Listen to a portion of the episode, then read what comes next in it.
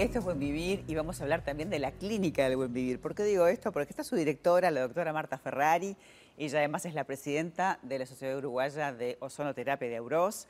Y su clínica se llama la Clínica del Buen Vivir. Por eso me parece divino tenerte, Marta. Bienvenida desde el inicio, como siempre. Muchas gracias. Porque estamos en la misma sintonía, ¿verdad? Es cierto, estamos con la misma mirada de tener una integración hacia la salud en todos los planos, en lo físico, en lo mental, en lo espiritual y en lo energético. Y eso también incluye la forma de comer. Entonces, todos estos aspectos nosotros los vemos en el paciente. Y ahora que hemos vuelto de, de, un viaje, que hemos ido a capacitarnos a distintos lugares, aprovechando congresos, como siempre decimos, nuestros lugares de encuentro en España y en Turquía. Un viaje divino, Marta, ¿no? Sí, con, con el trabajo que es potenciar nuestra energía, limpiar nuestra energía para dar en mejor calidad a aquellos que necesitan abrir su camino, despertar su conciencia y sanar su dolor. Y en esto queremos hacer un señalamiento importante. Toda enfermedad es un llamado para que comencemos a trabajar el cambio. El cambio y la transformación son un camino de aprendizaje no, no un camino de desgracias, no un camino de tormentos. Y todo depende de qué mirada hacemos nosotros en este instante y en este presente frente al dolor, frente a la enfermedad, frente a la pérdida, frente a lo inesperado que la vida pone en el camino. Por eso en la clínica tenés psicólogos, tenés médicos, tenés diferentes miradas y tenés también una manera de diagnosticar muy interesante que es a través de la gota viva de sangre que estuvo hace poquito la doctora Alejandra Plaván. Exactamente. Nosotros, eh, la doctora es uruguaya, se ha ido a capacitar a Europa este, y ha crecido y está trayendo los cursos a Uruguay. Y nosotros lo que estamos buscando es despertar a los colegas que quieran aprender, que quieran aplicarlo con sus propios pacientes, porque cuando uno es generoso, quiere que todos, y ha, recibido generosamente, quiere que todos los demás se multipliquen, porque eso hará el resultado en los pacientes. Años A se miraba la gota de sangre, pero luego el apuro generó que nos olvidáramos.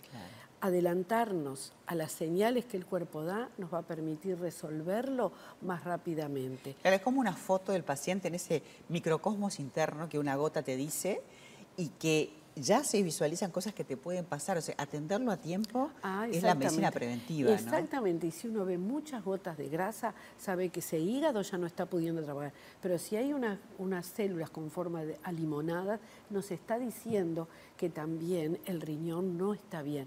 Y, si la trama de la fibrina comienza a estar muy espesa, tendencia a las coagulaciones. Fíjense en pequeñas cosas que nos pueden decir y además de sentido común también, ¿no? Mm. Ustedes que estudiaron medicina toda la carrera, cosas que, que las, vas incorporando y diciendo, pero yo esto ya lo aprendí, ¿por qué no se, no se aplica? Lo tenemos que aplicar. Es genial. Lo tenemos que aplicar. Y eso a nosotros nos permite una mayor confianza en orientar al paciente. Y hoy por hoy quiero este, agradecerle la confianza a tantas personas que se acercan, porque tenemos desde gente muy joven hasta 98 años y todos con ganas de aprender y todos con ganas de vivir mejor y de cambiar.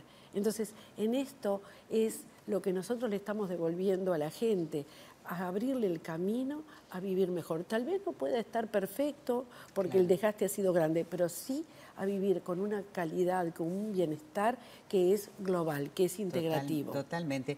Y por eso ustedes, como, como hacen medicina integrativa, también ven al, al ser humano en su entorno, en su aspecto emocional, en su aspecto espiritual y también el aspecto nutricional, en cómo dormís. Por eso hablamos a veces de suplementar según lo que ves en la gota, en la gota viva, sí, Y bueno, solo a modo de ejemplo, ¿no? Porque es a modo de ejemplo.